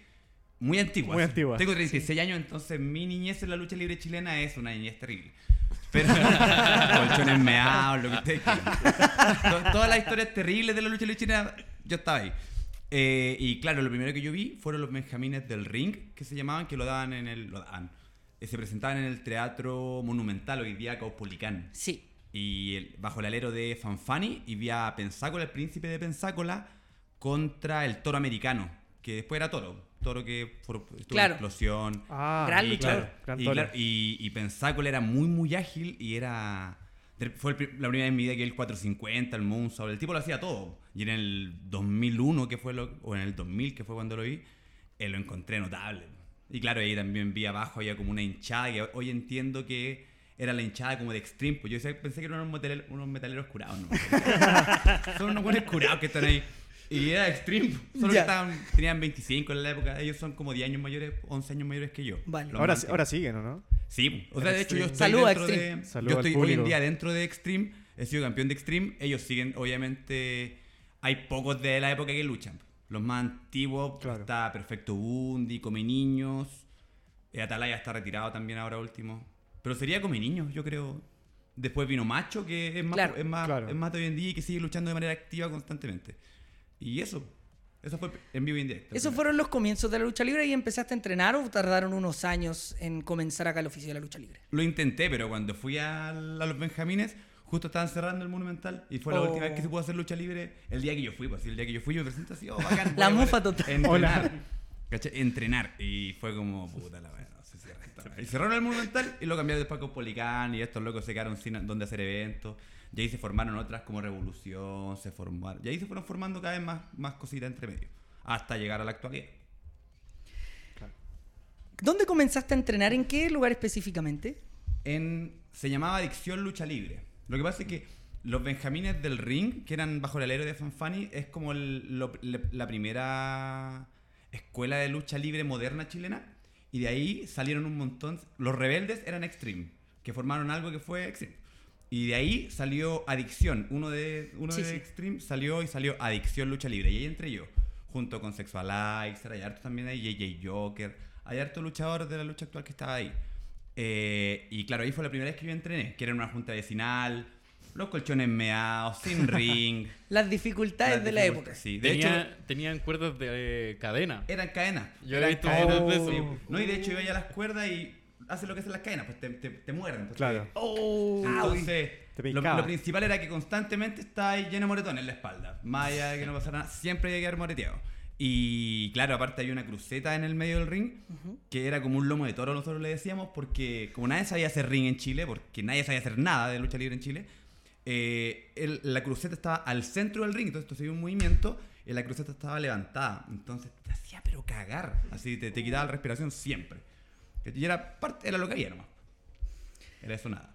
Eran bastante difíciles. Bueno, otras épocas debemos decir. Ahora, y siempre lo decimos aquí en Desde la Tercera Cuerda, estamos agradecidos de que se haya avanzado en Claro. algunas cosas, en tener colchonetas, o de que se empiece en el ring, como lo hablamos con Coyote precisamente. Vamos, seguimos hablando obviamente de estos principios. Eh, me- tengo una curiosidad, yo obviamente, tu Instagram es Límite Limón, Sí.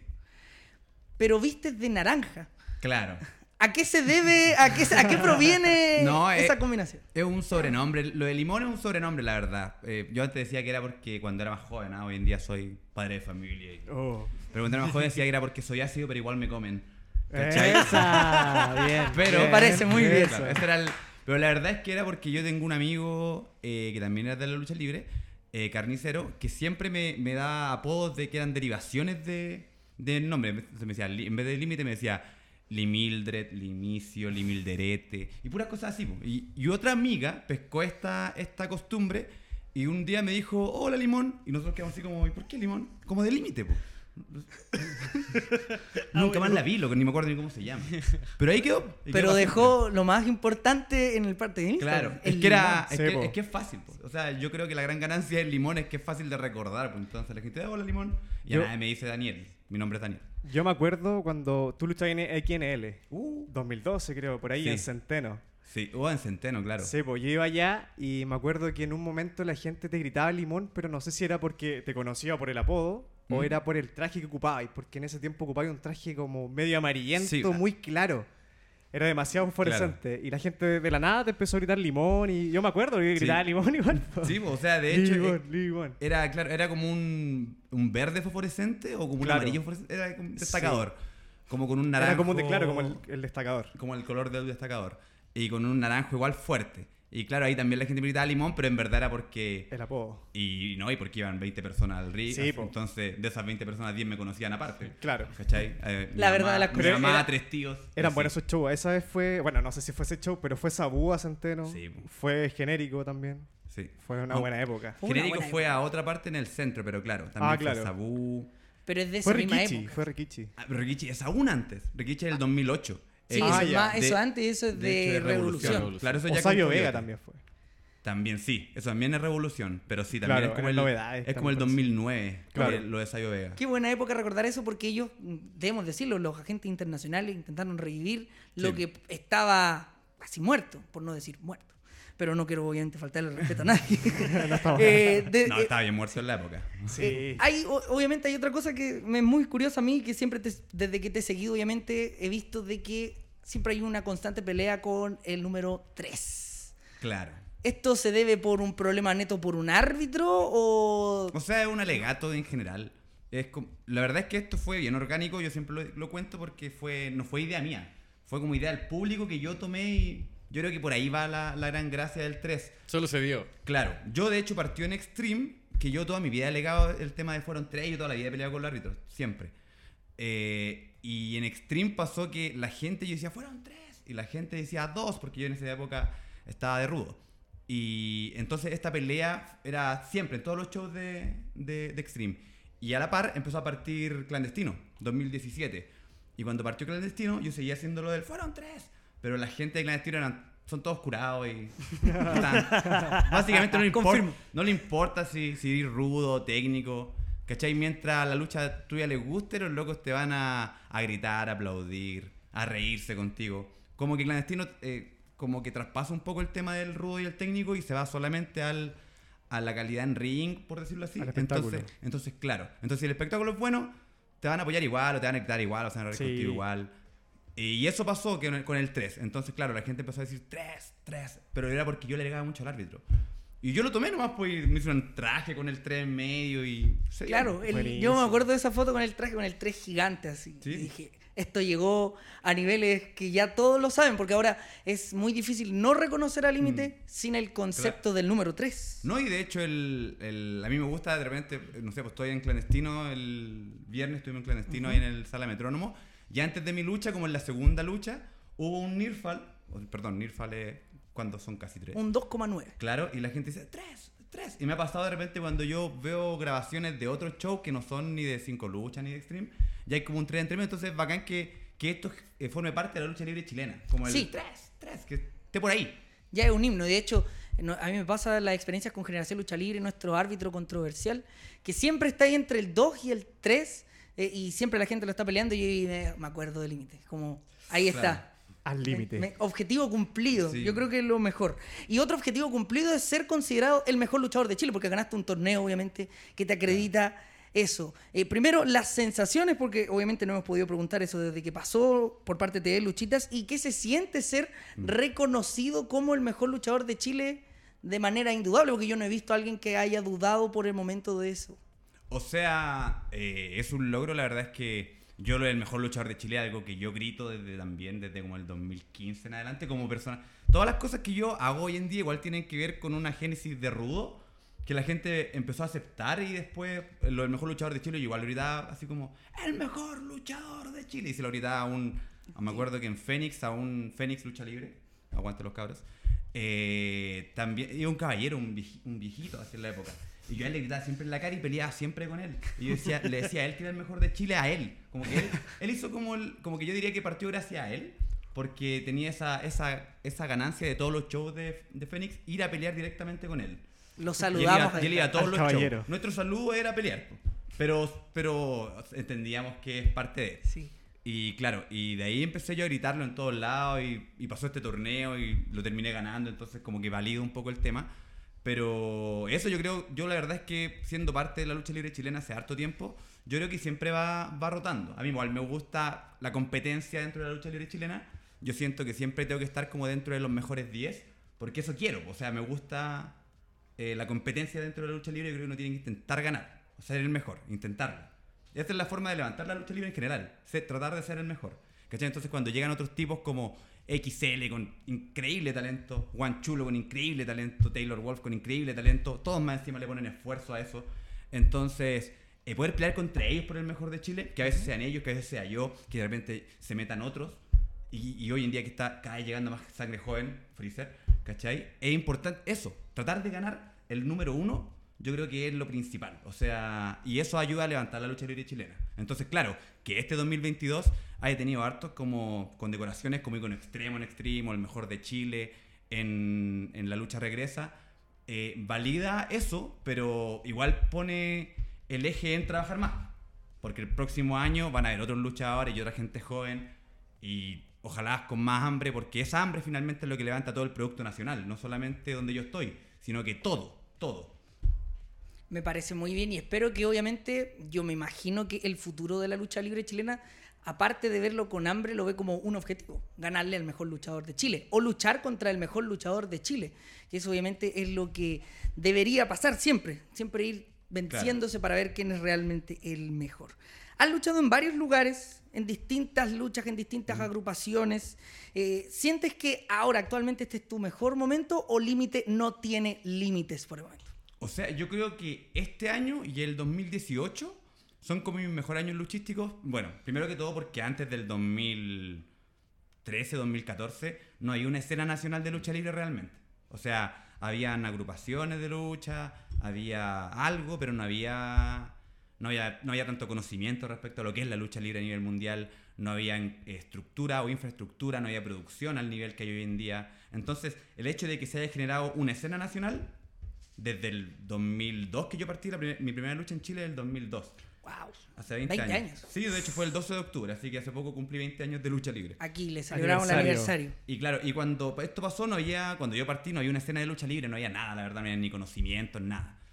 Eh, entonces, claro, desde ahí hasta ahora, lo que yo veo, si ese, ese es la gran, estos mismos programas, esta misma producción, era impensado en mi época. Yo cuando partí no existía ni, ni nada, ni, ni- ni micrófonos por cámara, ni por cámara web, ¿cachai? O sea, no existía, no había nada, no había forma de, de tener este tipo de plazas, ¿cachai?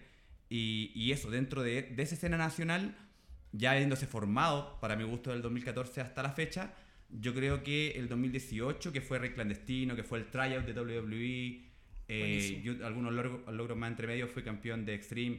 Ah, y ahora el 2022, que es el mejor luchador de Chile, el icono extremo, y poder luchar y estelarizar harto eventos, viajar a Arica. Yo creo que estos son como mis dos mejores años, la verdad. Pero espero que, obviamente, tener otra oportunidad más, el 2023 sea más y así. Sí, esperemos que sea así. Y me gustaría preguntarte cuáles son, son tus siguientes objetivos a futuro. Pensando ya en el 2023, se está terminando el año. Es que yo creo que ya creamos una escena eh, nacional de lucha libre. Yo creo que ahora hay que crear una escena sudamericana de lucha libre. Eh, bueno yo creo que eso. existe, ya existe Chile y existe Perú claramente. Argentina se está sumando también con harta fuerza últimamente. Sí. Eh, Brasil también está sacando un buen producto con BWF. Entonces, todo esto que existe hoy en día, como digo, antes no existía. No, no, no había. No había forma de. Yo creo que partió un poquito con el tema del torneo latinoamericano, donde vinieron en el 2013 a explosión eh, muchos participantes de NOAH. Vino Kenta, Ricky Marvin, Morichima, Marufuji. Vinieron como siete luchadores de NOAH a luchar en el torneo latinoamericano. Y ahí recién supimos muchos que existía lucha libre latinoamericana, que estaba War en Ecuador, y los que ya nombré que estaba en ese tiempo en Perú estaba LWA. Estoy contando ya. Sí, Que me voy a sacar el libro de la enciclopedia. de- Pero parece bueno, bien. Bueno, pero el asunto es que eh, eso yo creo que es el siguiente paso. O sea, yo feliz de poder participar de ese proceso ahora. Yo quiero, yo cuando esté viejo y tenga 70 años, no quiero decir, hoy viví de la lucha libre. No, me gustaría decir, esta escena que está creada aquí, donde luchadores pueden vivir de esto, no, no quiero, ojalá fueran millonarios, pero basta con vivir de manera decente de la lucha libre a nivel sudamericano. Si eso pasa, yo voy a estar contento con lo que pasó, porque cuando yo, nac- cuando yo nací, cuando yo partí, esto no existía, no existía nada de esto. Y claramente había un avance constante. Hoy en día yo puedo cobrar por la lucha, antes yo pagaba por luchar.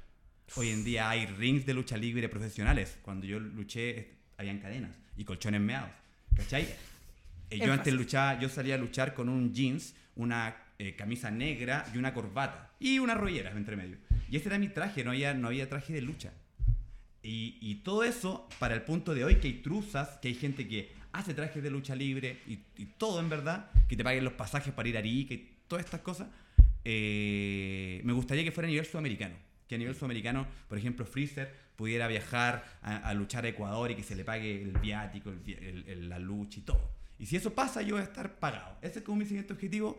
eh, va un poco más allá de cómo, de cómo ganar un título. Tiene que ver más con, con seguir generando esta escena que lo estamos haciendo entre todos y que vamos para arriba. Con la un comunidad. avance. Sí, claro, Claro. Con, con esta misma pregunta me gustaría tomar énfasis a los rumores que han salido de que NXT se ha intentado expandir tanto a hacer un NXT México o incluso un NXT Sudamérica. ¿Tú piensas que con esta escena sudamericana que tenemos se puede armar un NXT Sudamérica o nos podemos sumar a un NXT México con probabilidades reales? O sea, lo que yo sé, porque yo estuve en el tryout y, y escuché el discurso de Matt Bloom, Príncipe Alberto para los amigos. Eh, él decía que en ese momento, pre-pandemia, pre-todo, había un interés de globalizar la marca NXT. Y como estaba NXT UK, querían hacer NXT India en un minuto. En algún minuto se estaba... Eso era como lo principal, por el mercado eh, hindú y, y cómo... Claro, en esa época Jinder Mahal y Claro. todas esas no, cosas. Y, claro, y de hecho hicieron un tryout y trajeron muchas, como muchos prospectos de, de la India, si te fijas bien, en el Performance Center, claro, y harto más. Y era por eso. Y después querían hacer, eh, no estaba así como que lo vamos a hacer ahora sí o sí, así firmado, pero sí estaba entre la idea de hacer un NXT Sudamérica. ¿Cachai? Un NXT como con las mejores.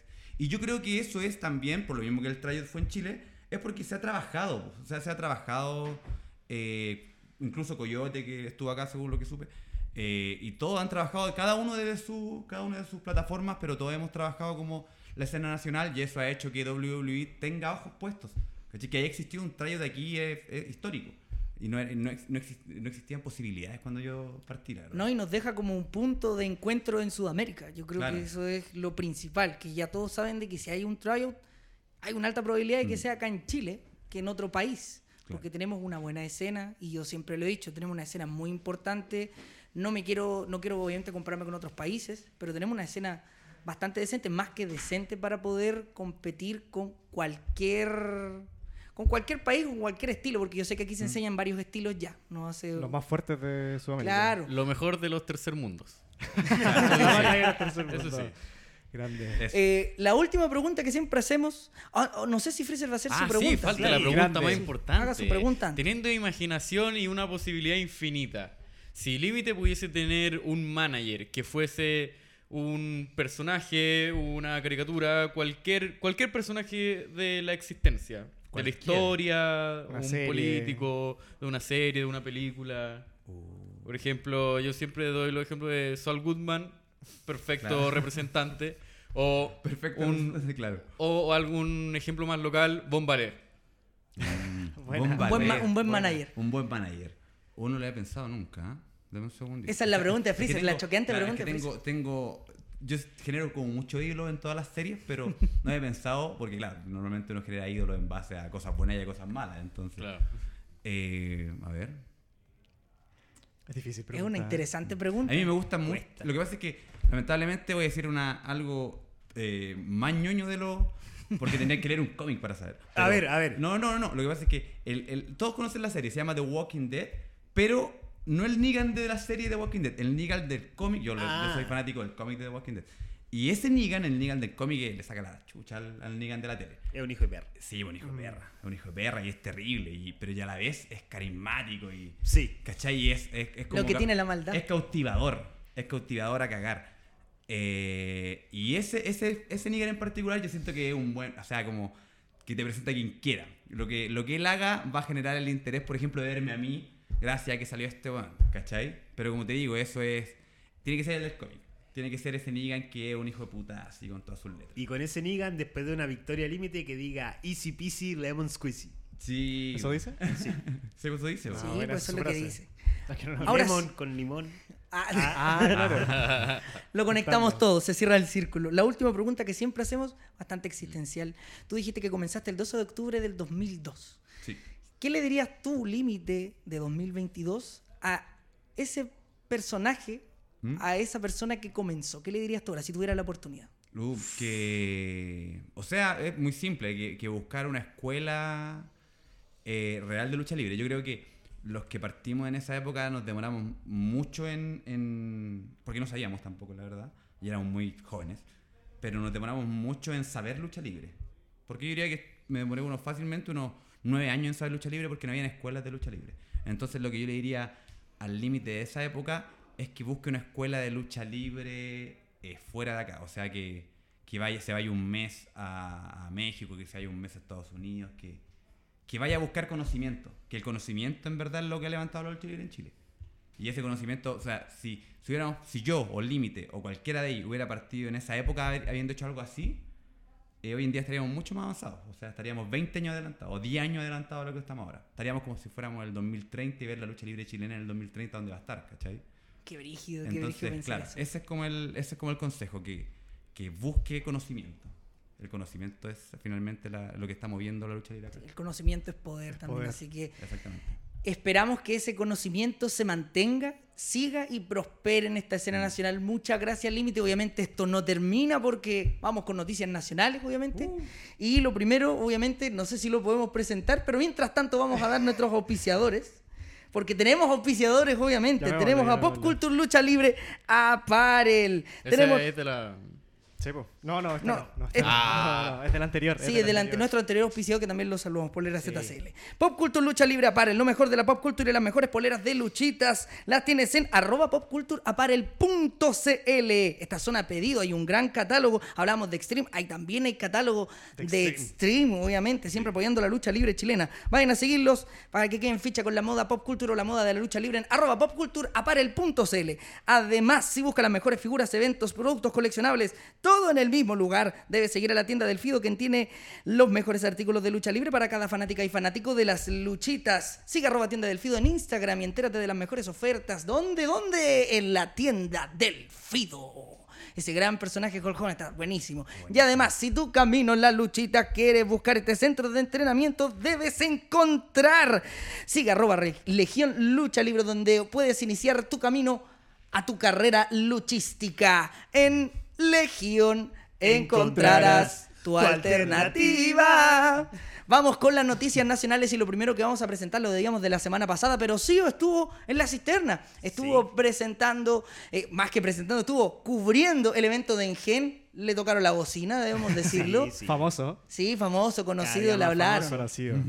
Vamos, eh, estamos listos con esa nota, señor director. Vamos con la nota de Engen, una producción de TV Luchitas.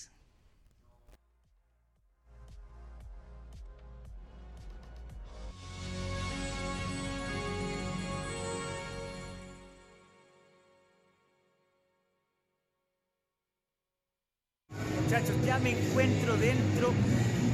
Ah, conchetu. Muchachos, ya me encuentro dentro del gimnasio. Está por empezar Ingen, capítulo 47, decisiones. No se lo pierdan, de luchitas. 1, 77,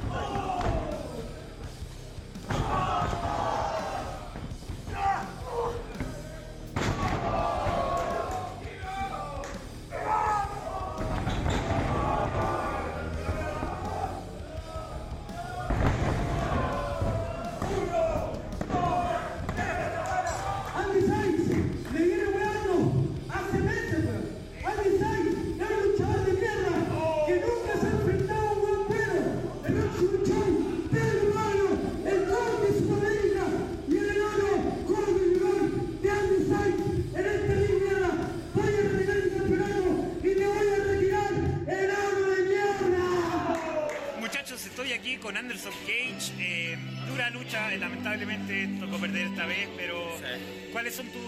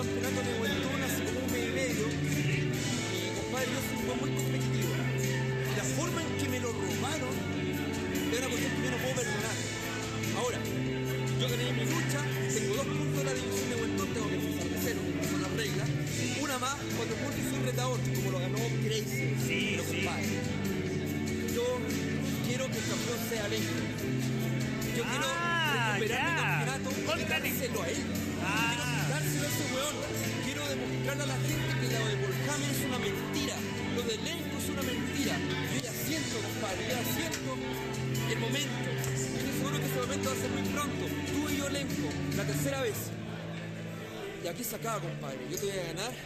Y te voy a mandar a tu casa, compadre, para que estés con tu familia, con tu niñito que recién nació. Felicidad para elenco, hermano. Pero bueno, yo te voy a mandar para la casa, compadre. Esto es personal. Esto ya dejó de ser por punto, por, por deporte. Bueno, esto es personal. Y con Hammer también. Esto es para ustedes, cabrón. Yo, el rey de corazones, el matador, el romántico bohemio. Yo soy el más brutal. El, el, el bruto. O el más brutal de la división de Montón soy yo. Yo soy el verdadero campeón. Yo no perdí el título, a mí me lo robaron. Ellos son mis, mis reacciones güey. Que al que no tengo hace rato, pero siempre siente. Que no puede ser tan robado en la calle. Eso, así me siento, hermano. Así me siento. ¿Le han robado usted? Así me siento. Tenés que defender la lucha después de una lucha súper dura. Ok, son las reglas. Pero una cosa es que un buen te agarre por un lado, le vení, después venga otro. Ahí se quedó, por eso no te perdí el título. Pero me lo robaron. Y con paciencia, marcando puntos de a poco, yo voy a recuperar. Todo muy bueno, tremendo evento de Ingen. Me voy súper contento, súper sa- satisfecho de acá. Y eso, chiquillos, estamos viendo en el estudio. Esta fue la nota de Engen. Muchísimas gracias a la gente de Engen que nos permite hacer la cobertura de TV Luchita. Vamos con resultados de Chile Lucha Libre. A ver. Powell le ganó una roleta rusa a Yupank, Mr. Keaton y Gran Mac. Espérate, esto no, es abajo. Es los resultados. Estaba dando los resultados de la semana pasada, de la última evento. Pero para recapitular, para recapitular, espérate. Vamos con la cartelera de Halloween de. CLL. Ahí sí, ahí sí. viene Vandal Halloween. contra Kiltro contra Bateador. Vamos a tener a Kamilovi, Cassandra contra Roma y una oponente u oponente sorpresa. ¿Quién Vamos será? a ver quién puede ser. La verdad no se me ¿Quién ocurre será? quién puede ser. Mr. Keaton contra Powell. Tenemos a Chucky contra Ricky Marvin contra Sinner. Oye, El- Ricky Marvin sigue acá en Sí, Santiago. Ricky Marvin. ¿Hasta Sí, cuándo? de hecho, creo que tú luchaste con ese- Sí, luché contra él. Lo que pasa es que yo lo conozco hace... Hace también años. fue de los primeros que trajo conocimiento de lucha libre en Chile. Sí, po. ¿Él ya había venido antes? No, si vino la primera vez, vino en el 2011, algo así. Sí, Sí, po. vino hace harto Sí, tiempo. ha venido varias Sí, veces. yo lo vi. Tenemos a Chucky, Ricky Marvin Sinner, tenemos al equipo más bomba contra Zabaleta y Raiden y este main event de categoría por el Está título bueno. All Stars de CLL, Jim Kyle, Freddy y Sacover. Yo voy aquí por eh, Sacover, yo estoy seguro que esta es la Sacover. oportunidad de que Sacover el salga momento campeón. de Sacover, que siempre estaba ahí, ahí, El ahí. casi pero- ¿tú a quién sí. le vas de estos tres? Saco, a ver. Vamos. Vamos con Saco. Freezer, yo creo Tu que... caballo. No, yo en mi caballo, Jim Kyle. Aunque en realidad es como él, la, la oportunidad, bueno, igual Se la dais, se la pasa dais. siempre, pasa siempre que ahora es la única hay una posibilidad real por primera vez de que Sacover gane un título. Pero yo full con mi caballo Jim Kyle.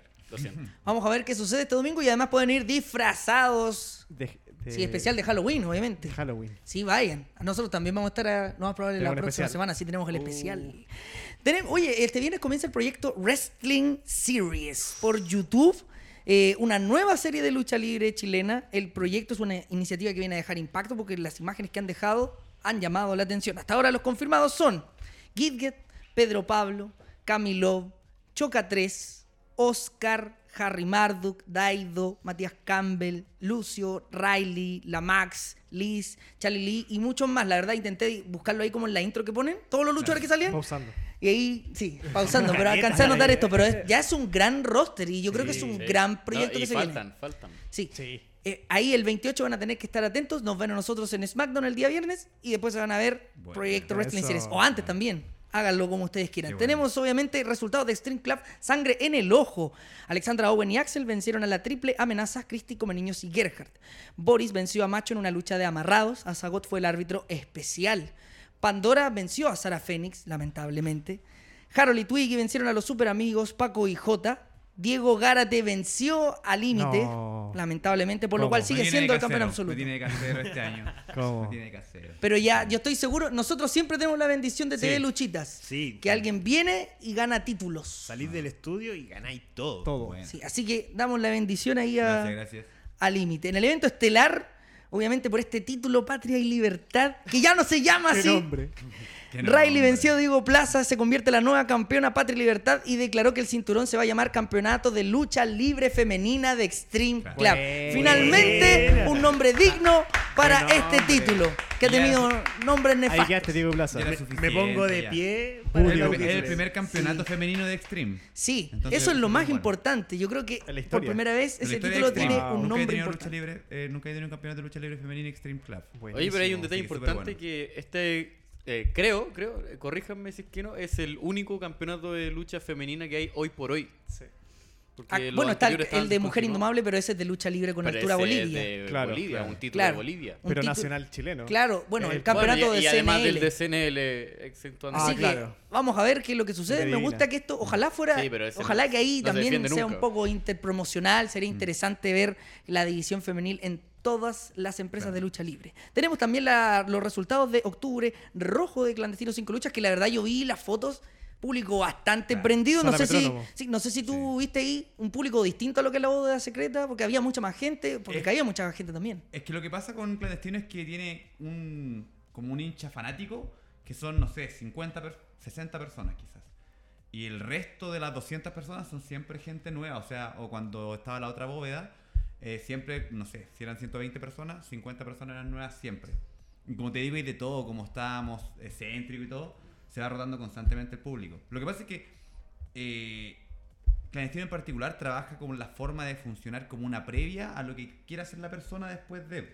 Entonces, claro, dentro de eso eh, compite con stand-up, compite con bandas en vivo. Y entonces, al ser un panorama, eh, se abre igual al público un montón de gente que nunca ha visto lucha nomás. Que quiere ver esta weá nueva, que- perdón, que no conoce. Entonces, público bohemio. Claro, el público bohemio que quiere ir a hacer. A ver Y algo. aparte que ahí venden copete y... Claro, entretenido igual. Claro, ahí están todos cosidos. Siempre están todos Está ahí ¿Qué en- pasa con el público? Siempre está todo La verdad de las cosas. Vamos, vamos. Vamos, vamos. Bueno, vamos. los resultados que vio la gente cocida, de- en ¿Qué este caso, Al epicentro del ¿Se canal. acordarán de los resultados? se los vamos a repetir. Fir le ganó a Mauri Parker, eh, Cooper y Sara Phoenix le ganaron a Broek, Uno y Satara, buen tag team ahí, y una buena lucha también de tag team. Sacover venció a Juan, a Max y a Prosciutto. Grande Sacover Sacover. ganando. Grande Eso Sacover. es lo sorprendente que obviamente lo tenemos que destacar, Es que porque siempre está ahí cerca, siempre está cerca y faltan los títulos. Sí, Keaton y PPS vencieron a Fastlo. Yo creo que David Freezer debe estar contento por eso. Rencor venció a Ariel Van Gogh y a Nacho. Alcohol venció a Ricky Marvin. Y Alexandra Owen y Axel vencieron a Christy Sexualizer. No, perdón, al revés. Límite Sexualizer y Christy vencieron a Alexandra Owen y Axel. Exactamente. Tuvo una derrota, una victoria, pero yo sé que va a ir bien Estamos para ahí. Límite. De ahí para arriba, porque Estamos nosotros, ahí, ahí, estamos, ahí, nosotros vamos a tirar toda nuestra energía para que vaya para que gane para que, Que le dé con vaya todo. bien. Que, nos vaya- que nos vaya. Uh. Antes de terminar el programa, vamos a obviamente a saludar nuevamente a Pop Culture Lucha Libre Apparel, que tiene los mejores productos, las mejores poleras, obviamente. Vayan a arroba popcultureapparel.cl. Además, sigan arroba la tienda del Fido para tener los artículos de lucha libre que ustedes están viendo aquí en pantalla. Y además, en Legión encontrarás tu alternativa luchística. Vayan a entrenar. Aquí tenemos una persona que entrenó aquí en el centro de entrenamiento Legión. Está En vivo y ahí. directo. Mira, Tenemos la experiencia aquí. Estaba más flaco ahí en la foto y ahora Sí. está agarrando más. Me dejé estar, me dejé estar. Antes de despedir. No, no, de músculo, bien. Claro. Claro. Hay que crecer. Antes de despedir el programa y pasar a la nota que va a cerrar este programa que tiene que ver con Max Lucha Libre, lo dejamos como evento estelar. Eh, Fraser, ¿hay algunas palabras sobre lo que sucedió? Oh, no, ni me pregunté, ni me pregunté porque realmente eh, quedé con mucho que pensar luego el fin de semana. No sé qué va a pasar con la relación David Freezer y Max Lucha Libre. No sé si voy a volver a Max Lucha Libre. Y no sé si voy a volver a hacer tag team con The Maze. Así que hay que replantearse muchas cosas. Ahora ya vuelvo a enfocarme solamente en una cosa, que es el objetivo por el cual estoy luchando hoy por hoy en el 2022, que es recuperar el campeonato absoluto por el cual nadie me opinió, nadie me hizo rendir. Voy a recuperar lo que es mío, GLL en mi casa y va a ser mi territorio y quizás el territorio más dominante en Santiago. Vamos a ver qué es lo que sucedió en esta nota. Nos despedimos. Muchísimas gracias, Límite, por haber Un estado acá desde la Muchas tercera gracias, cuerda. Al mejor de Chile. Muchísimas gracias, Muchas gracias Sio. por la Muchísimas gracias, Mati SK. Mandamos un saludo a Rapwin que no pudo estar el día de hoy. Le mandamos Uh. ahí todos los saludos, porque siempre lo abuchea. Por eso no Muchas hubieron gracias, preguntas tontas. muchas gracias, David Freezer. Está contento porque no vino Grande. Rapwin. Mi nombre es Paso, Pudo soy hablar. número uno, número uno, número uno, número uno, número uno, número uno, número uno, número uno, número uno, número uno, número uno en todas las transmisiones. Cerramos con la nota de Max Lucha Libre este capítulo 24 de Desde la Tercera Cuerda.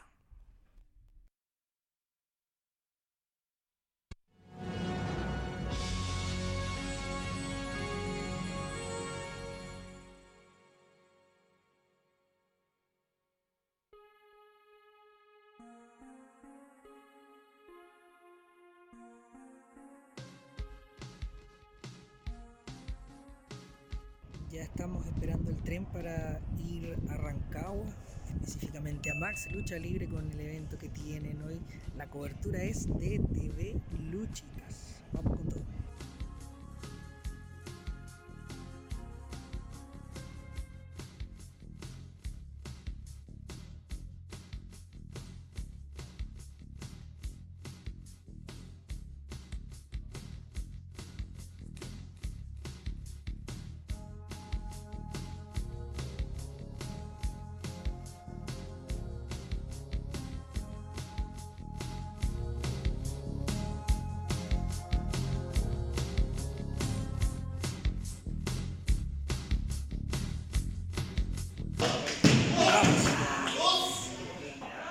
Axel solo contra Solar Sánchez. Esta es la primera lucha de Max Lucha Libre. Atentos con eso.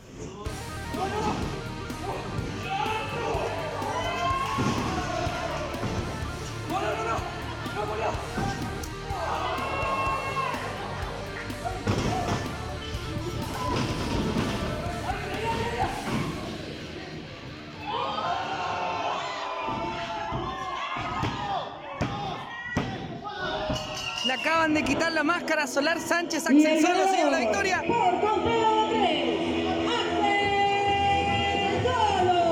¡Qué trampa, qué trampa, qué trampa más grande! De la Croix. Aquí en Max Lucha Libre haciendo su debut. Pardo desde Ecuador a Max Lucha Libre.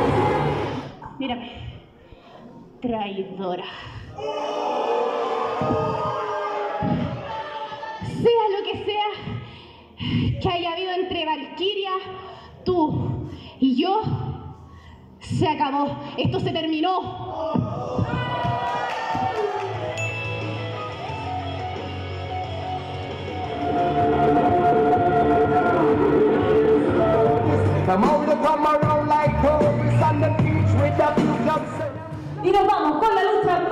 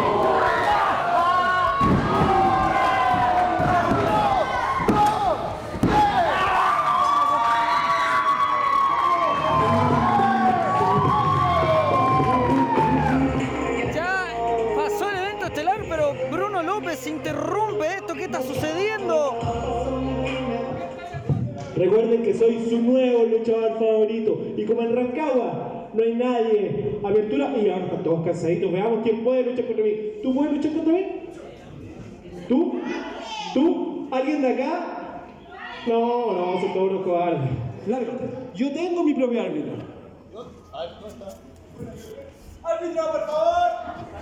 ¿Alguien llamó a